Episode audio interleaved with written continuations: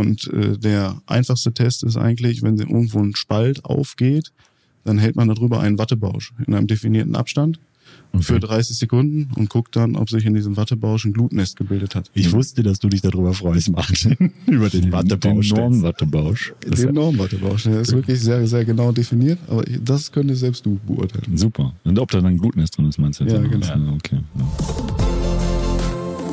Herzlich willkommen zum Trox Podcast, eurem Hörerlebnis von Null auf Technik. Und jetzt Ohren auf und viel Vergnügen. Meine Damen und Herren, wir sagen herzlich willkommen zu Ihrer neuen Lieblingspodcast-Folge von Null auf Technik mit dem unglaublichen und unglaublich schnellen Martin Lenz, der heute wieder äh, bei mir und auch einem Gast an der Seite steht. Denn Martin hat tatsächlich den Tagobank Run in einer unglaublichen Zeit gefinisht. Und über seine weiteren sportlichen Qualitäten sprechen wir heute mit unserem mhm. Gast. Das ist nämlich der Mario König, der heute mit dabei ist. Schön, dass du da bist. Hallo, danke, dass ich hier sein darf. Ja, freuen wir uns sehr. Und der Name ist hier Programm, weil Mario ist echt ein König, wenn es um die Firma Trox geht, weil ich glaube, Mario ist einer der Personen, die für sein Alter, wie alt bist du jetzt? 32. 32. Sieht man dir nicht an. Echt ein hohes, ein sehr, sehr hohes Dienstalter hat. Wie lange bist du bei Trox jetzt? Seit August 2007. 2007. Das müssen wir rechnen. Damit kann ich noch im Kopf. Das sind ungefähr 16 Jahre, ne? Wow. Und ist schon dein Nicht schlecht. Länger als du und ich. Kannst du mal sehen. Zusammen fast. Und obwohl er jünger ist als wir. Und das auch noch. Und noch deutlich besser aussieht. Auf jeden Fall. nee, also auf jeden Fall schön, dass du dabei bist. Freue ich mich sehr. Ähm, wir haben ja, Mario und ich haben ja auch, wie äh, vielleicht einige wissen, Ewigkeiten zusammengearbeitet. Der Mario ist ein fantastischer Mitarbeiter gewesen, war auch lange Teil meines Teams.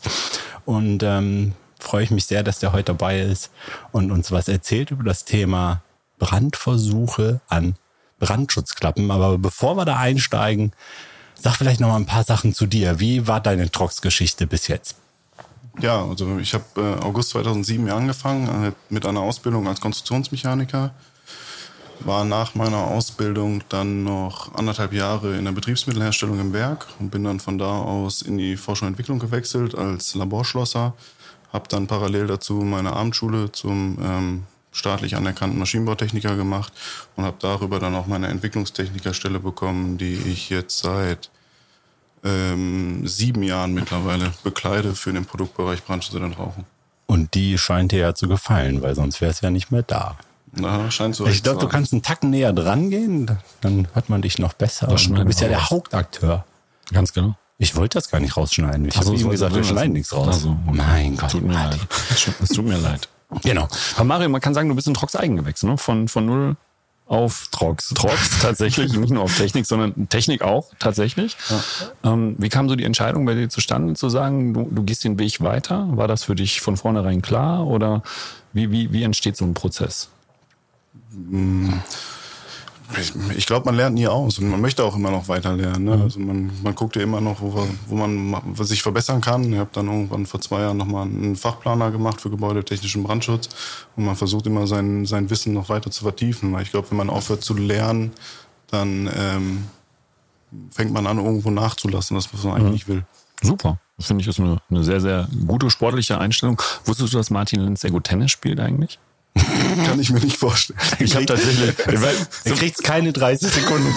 Ehrlich nicht. Man, man lernt ja Sachen auch immer dazu. Ja. Ich habe letzte Woche gegen Martin im Doppel verloren im Tennis. Ja, und der ist ein super ehrgeiziger Typ. Zweimal. Danke, dass du es nochmal erwähnst. für einen guten Mitspieler gehabt. Ja, ja. Also ich hatte tatsächlich gute Mitspielerinnen. Wir Wechseln. haben Mixed gespielt. Mixed, wir haben Mixed Doppel gespielt ja. und er ist wirklich ein fantastischer Tennisspieler. Also richtig naja. gute Aufschläge. Die einen sagen so, die anderen sagen so. Mhm. Ich habe auf jeden Fall zweimal verloren gegen dich. Ja. Aber er lernt nie aus. Also er ist ein ehrgeiziger Was, Wettkampf. Also, dass, ich, dass du zweimal gegen mich verloren hast, das kann jetzt für mich oder gegen dich sprechen. Im Zweifelsfall immer gegen mich. So, aber jetzt kommen wir mal zurück. Wir hatten am Anfang mal im Podcast den Martin Mosters hier. Ich weiß genau. nicht, wer die Folge gehört hat. Da ging es um das Thema Brandschutzklappen. Und nochmal kurz mhm. zur Wiederholung. Brandschutzklappen baut man ein, weil ja ein Lüftungsnetz in einem Gebäude ansonsten alle Räume miteinander verbindet und das im Brandfall ja ein ziemliches Desaster ist, weil ja das Feuer und der Rauch übertragen wird und man auch quasi den Brand die ganze Zeit noch weiter entfacht durch Sauerstoffzufuhr und so weiter. Und dafür gibt es ja Brandschutzklappen, die quasi im Brandfall schließen und an der Stelle, wo normalerweise eine Wand die Feuerwiderstandsfähigkeit sicherstellen würde, jetzt an der Stelle, wo der Kanal durchgeht, auch in Kombination Wand Brandschutzklappe wieder eine Feuerwiderstandsfähigkeit erfüllen. Und da hatten wir damals schon mal kurz angesprochen, dass das ähm, total aufregend ist, wie man solche Brandschutzklappen prüft und zertifiziert. Und wir haben ja hier am Standort auch das äh, internationale Brandschutzzentrum. Und das ist quasi der Ort, wo es passiert. Also ein Ort, wo es passiert, wo wir wirklich Brände simulieren können. Und der Mario ist in diesem Brandschutzzentrum, wenn man so will, zu Hause. Ich glaube, er kennt jede Ecke, jeden Winkel, jeden Knopf, jeden Brenner. Und deswegen wollten wir mal erzählen, was da eigentlich so passiert. Super spannendes Thema. Wir haben ja auch in dem Besucherbereich so eine kleine Skizze, ein Schema von dem Brandschutzzentrum für Besucher. Und das Erste, was die sehen, ist ja mal der Verbrauch von den Brennern, wenn sie in Betrieb sind. Ich glaube, da ist irgendwas in Megawatt, glaube ich, angegeben, Mario. Viele fragen ja auch immer nach, boah, so viel Gas. Ne? Also wäre jetzt vielleicht die erste Frage, ist das wirklich so viel, was wir da verbrauchen? Nein? Das, nein, das ist nicht so viel. Also wir haben eine Gesamtleistung von 9 Megawatt, die die Brenner zur Verfügung stellen. Also sind 20 äh, Gasbrenner drin verbaut. Man muss sich das ja so vorstellen, wir brauchen am Anfang relativ viel Energie, mhm. um den Ofen einmal auf die Temperatur zu bringen. Mhm. Ich glaube, wir werden gleich nochmal irgendwann über die Temperaturkurve sprechen, wenn wir im Ofen auffahren. Und, ähm, und wenn der Brandraum einmal auf Temperatur ist, mhm. dann sind die Brenner ja gar nicht mehr so auf hoher Last. Also ich hab, wir mhm. haben am Anfang haben wir so eine ähm, Leistung der Brenner von 50 bis 60 Prozent und nachher sind es auch nur noch 20 und dann gehen auch nicht mehr mhm. alle an. Also es wird dann ja. immer weniger.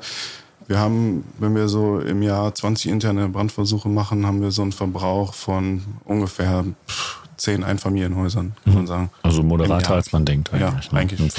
Also die Leistung ist da, mhm. man darf halt auch nicht vergessen, wenn wir einen Brandversuch machen, dann sind das meistens so zwei Stunden. Mhm. Und das ist dann ein Brandversuch ungefähr die Woche. Mhm. Und deswegen ist das von dem Gesamtgasverbrauch gar nicht so viel, wie man im ersten Moment denkt. Für alle Laien, die vielleicht noch nie in Flühen waren, um sich das anzuschauen oder auch gar nicht so aus der Materie sind, vielleicht auch ein bisschen fachfremd, uns gerade irgendwo auf der Autofahrt hören, die denken so, oh, Brandschutzzentrum hört sich ja spannend an und die Folge von Martin Moss, das habe ich jetzt gar nicht gehört. Wie kann man sich dieses Zentrum denn überhaupt vorstellen? Wie ist es aufgebaut und ähm, was ist da eigentlich sozusagen die tägliche Arbeit, die da anfällt? Ähm, also wenn man ins Brandschutzzentrum reinkommt, dann hat man als erstes auf der Seite die Leitwarte quasi, wo nachher der Brandprüfofen selber auch bedient wird, also geregelt wird und gesteuert wird. Da sind auch unsere Arbeitsplätze, da sitzen wir Entwicklungstechniker und ein Entwicklungsingenieur, mhm. die dann ähm, ihre tägliche Arbeit da machen. Wenn man ins Labor dann selber reinkommt, dann hat man als erstes direkt den Anblick auf den großen Prüfofen. Also mhm. der hat ähm, drei Meter Breite, vier Meter in der Höhe wow. und das gleiche auch in der Tiefe. Das heißt, wir können eine maximale Wandgröße von 12 Quadratmeter prüfen. Das gleiche dann halt auch für Decken.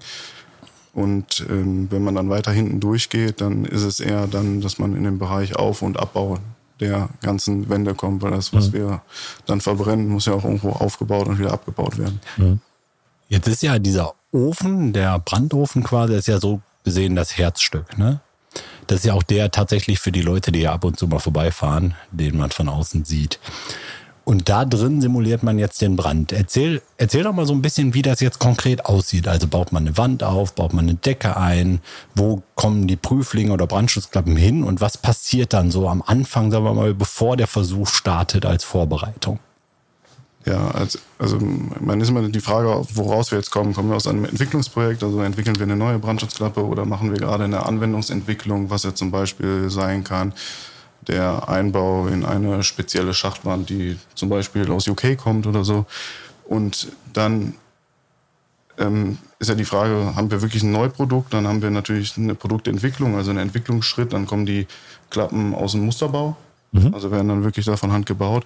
Haben wir, machen wir nur eine Anwendungsentwicklung an einem bestehenden Produkt, dann äh, bedienen wir uns an einem Serienprodukt, also was wirklich dann aus der, ganz normal aus der Fertigung kommt. Wenn das Produkt dann bei uns im ICB ankommt, dann ähm, gucken wir einmal, ob mit dem Produkt alles soweit in Ordnung ist. Mhm. Und dann ähm, wird die Wand aufgebaut, der Probekörper wird dann eingebaut. Was heißt denn Wand aufgebaut? Da muss man sich das vorstellen. Dann kommt da einer und sagt, oh, ich. Auf jeden Fall nicht so einer wie du. Das ist mir klar. Das muss schon jemand sein, der fachlich kompetent ist. Das ist schon klar. Nee, aber ich habe gehört, wir beschäftigen tatsächlich, wir haben jemanden, der Maurer ist bei uns. Ist das richtig? Ja, das ist richtig. Das ist ja verrückt, ehrlicherweise. Ne? Viele Leute mögen das gar nicht vermuten. Der, der kriegt dann die Vorgabe, so, so bau mal bitte, mauer mal eine Wand. Genau. Wir bauen meistens dann Wände aus Bogenbeton, weil das die, die leichtesten Massivwände sind. Mhm. Und der kriegt dann eine Zeichnung und baut dann die Wand. Ne? Aber da, da prüfen nicht nur gemauerte Wände, es können auch leichte Trennwände sein, mhm. Schachtwände sein. Und äh, genau, die werden dann aufgebaut. Mhm. Dann werden die nochmal geprüft, passen die maßlich und dann werden die Brandschutzklappen da eingebaut, je nach Einbauverfahren. Beispielsweise sie werden eingemörtelt oder Eingemört, Einbausatz oder Einbausatz mhm. oder Weichschutt. Oder mhm. genau und, und, was passiert dann? Ist die Wand, die wird ja etwas außerhalb des Ofens gebaut. Was passiert dann mit der Wand? Wie, wie kommt die dann in den Ofen rein? Die wird mit einem Hallenkran verfahren. Also wir mhm. haben so um, Ofenvorsatzrahmen, wo die Wand wirklich drin aufgebaut wird ja. und die ist dann kranbar. Also die mhm. kann dann wirklich durch die Halle gefahren werden. wie so ein Gerüst, so wie so ein Container irgendwie. Kann ich mir das vorstellen, oder? Ja, nicht ganz so dick wie ein Container. Also die Rahmen haben eine Dicke von 250 Millimeter, mhm. aber darin wird dann die Wand aufgebaut. Okay, und dann kommt das Ding in den Ofen. Vor den Ofen. Vor den Ofen. Vor den Ofen, nicht in den Ofen. Ne? Das ist schon wieder ja. gut. Oder aber auch genau das gleiche geht ja für eine Decke auch. Ne? Genau, Decke. Ja. Wir müssen ja mit unseren Lüftungsleitungen auch durch Decken und nicht nur durch Wände. Mhm. Und da haben wir natürlich genau die gleichen Anforderungen an den Brandschutz. Okay, jetzt steht die Wand da, die Brandschutzklappen sind drin. Die sind ja jetzt erstmal ohne Kanaleinschluss da drin. Dann kommt aber auf die ähm, Kaltseite ja noch ein Kanal. Ne? Vielleicht erzählst du nochmal, wofür dieser Kanal dann da ist. Genau, der, es ist ein bisschen mehr als ein Kanal. Also es ist ein Absaugkanal, darin ist auch noch ein bisschen Messtechnik angeschlossen, eine Volumenstrommessung und ein Ventilator. Das ist dafür da, um nachher den Fall zu simulieren, dass wenn die Brandschutzklappe geschlossen ist, dass trotzdem noch an der Brandschutzklappe gesaugt wird. Also für den Fall, dass sich eine RLT-Anlage zum Beispiel nicht abschalten würde im Brandfall. Okay, das heißt, man simuliert damit quasi ähm, die Anlage in gewisser Maßen. In einem laufenden Betrieb, oder? Genau. Also das wäre ja im Brandfall, es fällt ja so eine Brandschutzklappe zu im laufenden Betrieb ja. und das wird man da simulieren. So, jetzt ist alles fertig. Und jetzt drückt ja irgendjemand, da habe ich von Martin mal ein, lustigen, ein lustiges Foto gemacht, als der davor stand, mit dem Finger auf den Knopf. Irgendwer drückt ja dann irgendwann den Knopf ja, noch, noch, nicht ganz, noch nicht ganz. Wir haben natürlich noch ein wichtiges vergessen, was noch zu der Messtechnik gehört. Das sind natürlich die ganzen Thermoelemente, die wir auf der kalten Seite kleben, die natürlich in den europäisch harmonisierten Normen vorgegeben sind, also in der Prüfnorm für Brandschutzklappen. Da werden dann definierte ähm, Stellen der Wand, des Einbaus, der Brandschutzklappe werden Messstellen geklebt, um nachher auch die, ähm, das Wärmedämmkriterium zu beurteilen. Also den Thermoelemente meint Temperaturmessstellen auf der Oberfläche, also auf genau. der Nicht-Ofenseite, auf der kalten Seite, sagen wir, also auf der Nicht-Feuerseite, werden Thermoelemente geklebt, mit denen ich die Temperatur auf der Oberfläche überwache. Genau. Wie lange dauert das denn von sozusagen der Prüfling kommt rein und dann geht's los bis hin zu jemand drückt auf den Knopf? Ist unterschiedlich. Also so ein Wandaufbau dauert einen Tag. Ich sag mal, die Probekörper einbauen dauert nochmal einen Tag. Dann kommt es natürlich auf das Einbauverfahren an. Haben wir einen Nasseinbau, Mörtel hast du gerade genannt. Dann müssen wir nochmal 28 Tage Konditionierzeit einhalten. Das heißt, das Ganze muss nochmal 28 Tage mhm. trocknen, um möglichst viel Wasser aus diesem Einbau halt rauszukriegen. Und danach ganz dann erst von Ofen. Ich sag mal, so der Aufbau der Messtechnik, je nachdem, wie viele Probekörper auch verbaut sind, mhm. dauert so ein bis zwei Tage. Ja. Und dann findet der Brand ja selber statt, der Versuch. Also jemand drückt jetzt, ich darf auf den Knopf drücken und dann geht's los. Hm? Was passiert dann? Du darfst nicht auf den Knopf drücken. Schade. Aber, aber wir drücken auf den Knopf. Genau, dann geht's los. Ähm, also bevor wir den Ofen starten, müssen wir auch noch so ein paar Sachen machen. Das ist halt auch in den europäischen Normen beschrieben. Das heißt, wir müssen eine Kaltlegage messen. Also wir beurteilen einmal die Klappe ähm, wie dicht sie in sich ist, ohne dass wir Temperatur drauf haben. Dann müssen wir einmal die Systemleckage bestimmen. Mhm. Das heißt, wie undicht ist unser Messsystem. Dann müssen wir noch 50 Öffnen- und Schließzyklen machen. Auch das heißt, die okay. Klappe fährt noch 50 Mal auf und zu. Wenn Motor ist, wenn mhm. Hand ist, dann kannst du gerne mal vorbeikommen. Dann kannst du die 50 Mal auffahren. Können wir verlosen jetzt. Können wir verlosen für die Podcast-Hörer, wenn wir mal 50 Mal auf und zu die Klappe machen. Das ist, um einen gewissen Verschleiß zu simulieren vor dem Versuch, richtig? Genau, genau. Dann wird, dann wird danach auch nochmal die Kaltleckage gemessen, um halt irgendwelche Beschädigungen beurteilen zu können. Und dann ist man so weit, dass man den Ofen starten könnte. Wichtig ist dann vor Ofenstart, dass die Klappe auf ist. Ja, sonst wäre ja ziemlich sinnlos, weil die ist ja im normalen Zustand auch auf auch und soll dann im Brandfall zufallen. Das heißt, die ist auf, dann drückt jemand den Knopf und dann zünden die ganzen Brenner und dann dann haben wir im Grunde schon das erste Bewertungskriterium und das ist, dass die Brandschutzklappe innerhalb der ersten zwei Minuten nach Brennerstart schließen muss. Mhm. Oh, wird das zeitlich ähm, getrackt? Steht da einer mit der Stoppuhr oder wird das automatisch gemessen? Das misst man über den Druckunterschied im Kanal. Also sobald wir einen Druckanstieg im Kanal von 50 Pascal haben, gilt die Klappe als geschlossen. Mhm. Und das kann man nachher aus den ganzen Messwerten ganz gut rauslesen, mhm. die Klappe zu. In der Regel oft ist das ja auch optisch sichtbar, ne? oder? Ja, bei großen Klappen hört man es auch ganz gut, ne, weil man wirklich einen Druckstoß in diesem blechernen ja. Ab Absaugkanal hat. Mhm. Okay, dann ist die Brandschutzklappe zu. Nach zwei Minuten hast du gesagt. Also mindestens nach zwei Minuten, meistens ja noch ein bisschen schneller. Und dann beobachten wir ja verschiedene Kriterien, die jetzt erfüllt sein müssen, ne, über eine gewisse Zeit. Genau, zwei haben wir gerade schon genannt. Das ist einmal die, die Wärmedämmung, die wir mit den Temperaturmessstellen feststellen. Da ist das ähm, Kriterium, wir dürfen keine Erwärmung mehr als 180 Kelvin haben. Gegenüber dem Versuchsstart, ne? Gegenüber dem Versuchsstart. Also starten wir so ungefähr bei 20 Grad Raumtemperatur, wären es dann äh, 200 Grad. Ähm, Jetzt sage ich immer ganz gerne in meiner FE-Führung, warum 200 Grad? Das ist ja nicht besonders viel. Ne? Du backst wahrscheinlich deine Tiefkühlpizza bei 200 Grad. Ich esse keine Tiefkühlpizza, aber ich würde was anderes. Sagen wir mal einen Kuchen oder was bei 200 Grad backen. Okay, dann nehmen wir den Kuchen. Nein, man hat einfach festgestellt, dass sich gerade im Bestand ähm, besonders viel Baumwollstäube auf den Klappen absetzen können mhm. oder Stäube auf den Klappen absetzen können. Wenn man jetzt hier so durch den Keller läuft und dann hat man besonders dicke Schaubschichten da drauf und Baumwollstäube können sich bei 200 Grad entzünden. Mhm, so. Und deswegen ist es einfach wichtig, dieses Kriterium zu haben, weil man sonst direkt wie eine Brandweiterleitung mhm. hätte auf die Seite, wo man es nicht haben will. Und das gilt weltweit, dieser Standard, oder ist das was Deutsches oder Europäisches? Das sind europäisch harmonisierte mhm. Normen. Okay. Okay, also das eine Kriterium soll sicherstellen, dass wenn es in einem Raum brennt, in dem Nachbarraum quasi kein Feuer entfacht und da ist die niedrigste Temperatur, ähm, von der man so ausgeht, 200 Grad, bei denen erste Stäube anfangen zu brennen und so weiter. Das war das erste Kriterium. Dann hast du gesagt, es gibt drei. Was ist das zweite? Ja, bei der Wärmedämmung gibt es noch ein zweites Kriterium. Das ist ein Temperaturmittelwert, der quasi immer auf einer zweiten Messstelle gemessen wird. Da beurteilt man ähm, die Gesamterwärmung, die der Probekörper mit sich bringt. Und da ist das Durchfallkriterium dann schon bei 140 Kelvin, weil man dann einfach davon ausgeht, dass die Gesamterwärmung zu groß ist und man okay. auch an einer näheren Messstelle wahrscheinlich eine höhere Temperatur Also einmal, ein, einmal einzelner Wert und einmal Mittelwert aus allen Messstellen. Mhm. Genau. Zweite Kriterium? Ähm, Raumabschluss. Das heißt? Raum. Wand darf nicht ja, runterfallen. Also wir, wir, haben, wir haben ja ein geprüftes System einer Wand, also in mhm. der wir, in die wir dann ein Loch reinmachen, weil wir unsere Lüftungsleitung da durchführen. Mhm. Und da müssen wir natürlich als Brandschutzklappenhersteller sicherstellen, dass das Loch in dieser Wand auch wieder sicher verschlossen wird, sodass das Feuer nicht auf die andere Seite kommen kann. Mhm. Und äh, der einfachste Test ist eigentlich, wenn irgendwo ein Spalt aufgeht, dann hält man darüber einen Wattebausch in einem definierten Abstand okay. für 30 Sekunden und guckt dann, ob sich in diesem Wattebausch ein Glutnest gebildet hat. Ich wusste, dass du dich darüber freust, Martin. Über den, den Wattebausch. Den Normwattebausch. Den Normwattebausch. Der ist wirklich sehr, sehr genau definiert, aber das könnte selbst du beurteilen. Super. Und ob da dann ein Glutnest drin ist, meinst du jetzt? Ja, genau. Ja, okay. Ja. Also zweite Kriterium Wandabschluss, Raumabschluss. Raumabschluss, genau. Und dritte Kriterium? Ist das, wo wir am Anfang darüber gesprochen haben, die Messtechnik mit dem Absaugkanal, der Volumenstrom-Messeinrichtung und dem Ventilator. Das heißt, ist die Klappe geschlossen, stellen wir im Absaugkanal einen Unterdruck ein von minus 300 Pascal. Ja. Und messen dann die Leckage, die die Klappe in sich hat. Also wie viel Rauchgase kommen zwischen Blechgehäuse, Klappenblatt noch durch. Das messen wir und da ist das ähm, Versagenskriterium bei 200 Kubikmeter pro Stunde pro Quadratmeter Klappfläche. Hört sich jetzt am Anfang ein bisschen kompliziert an.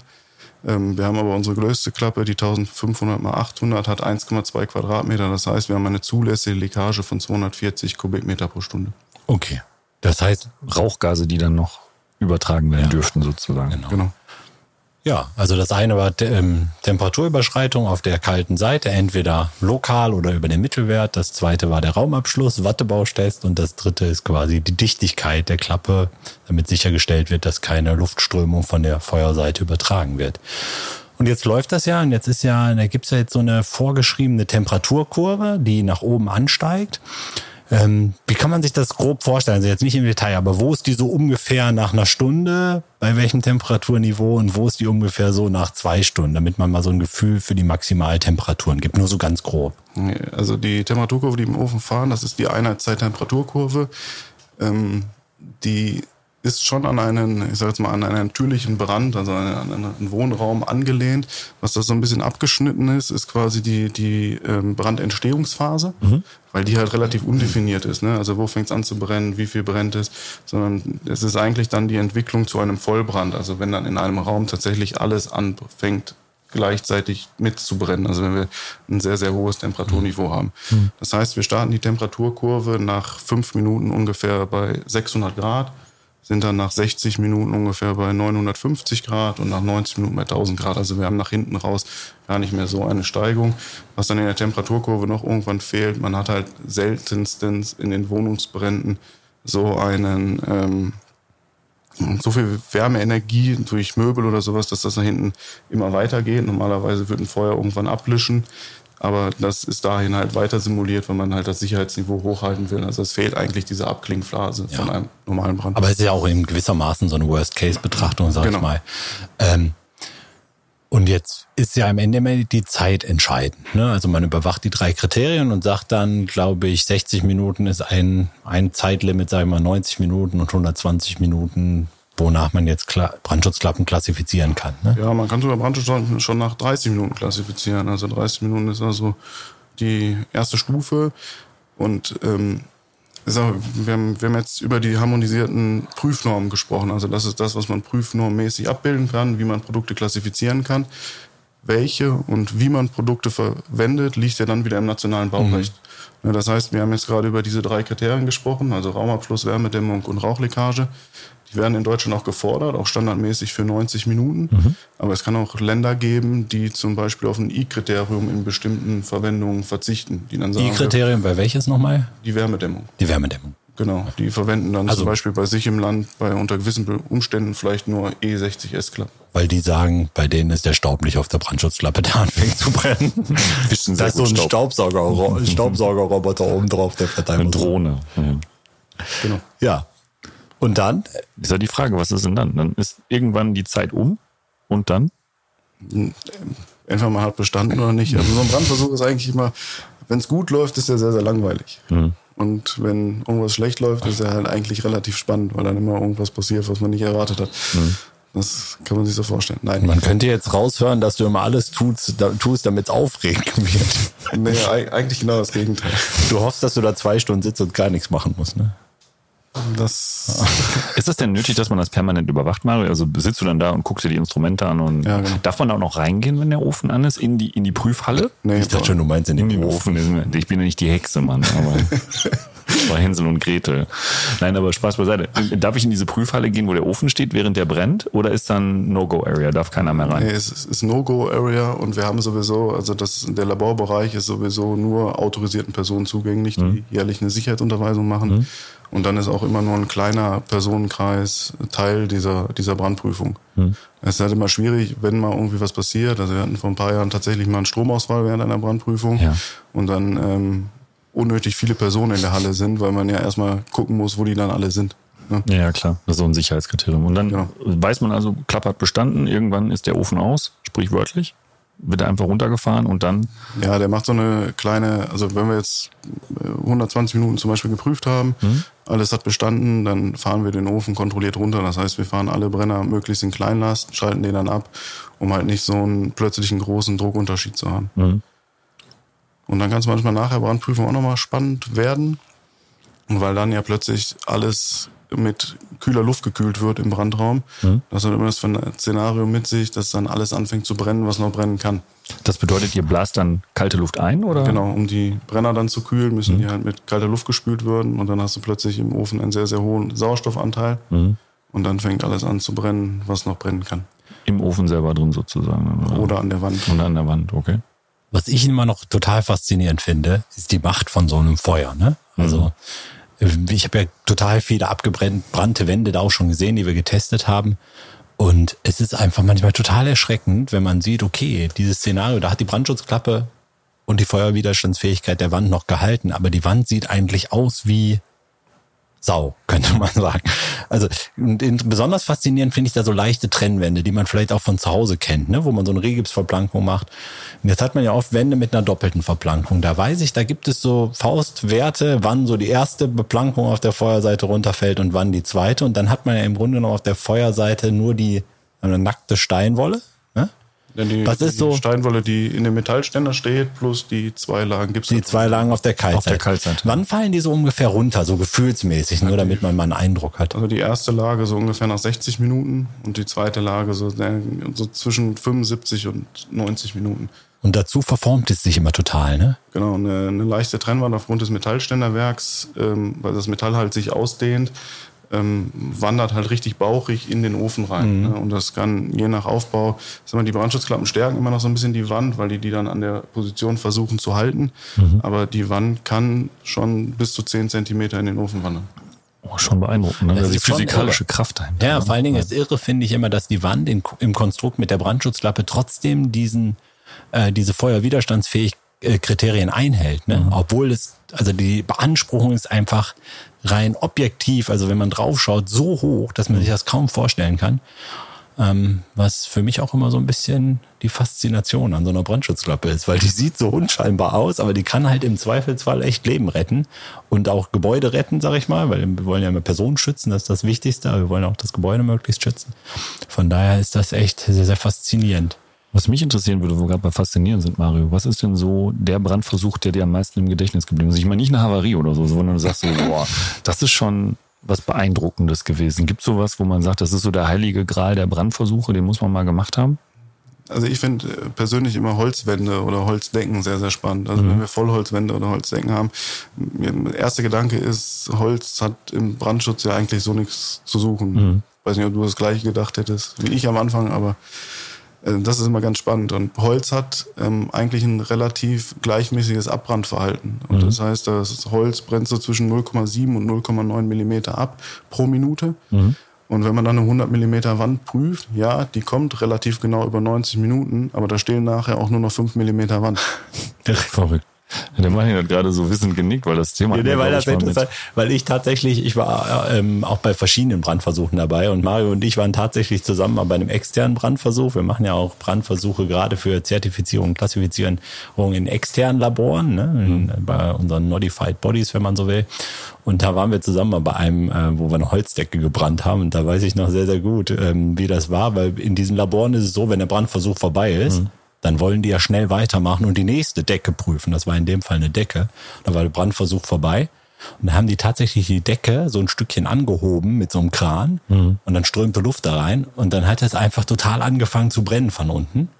Und man selbst steht da so und denkt, ach du Schande, was passiert hier? Und dann mhm. kommt so ganz locker jemand von dem Labor angelaufen mit so einem Wasserschlauch und fängt so an, das zu löschen und so. Und äh, es ist schon echt faszinierend, so einen Brandversuch mitzuerleben. Und jeder, der irgendwie die Chance hat, das sich mal irgendwo anzugucken, dem würde ich das echt empfehlen, das mhm. mal zu tun. Ja. Gemessen an der Anzahl von solchen Versuchszentren, Mario, weißt du, wie viele es in Deutschland überhaupt gibt davon? In, also in Deutschland, die Brandschutzklappen prüfen, gibt es tatsächlich drei. Mhm. Das nächste ist das ähm, MPA NRW in Erwitte, also mhm. hinter Dortmund.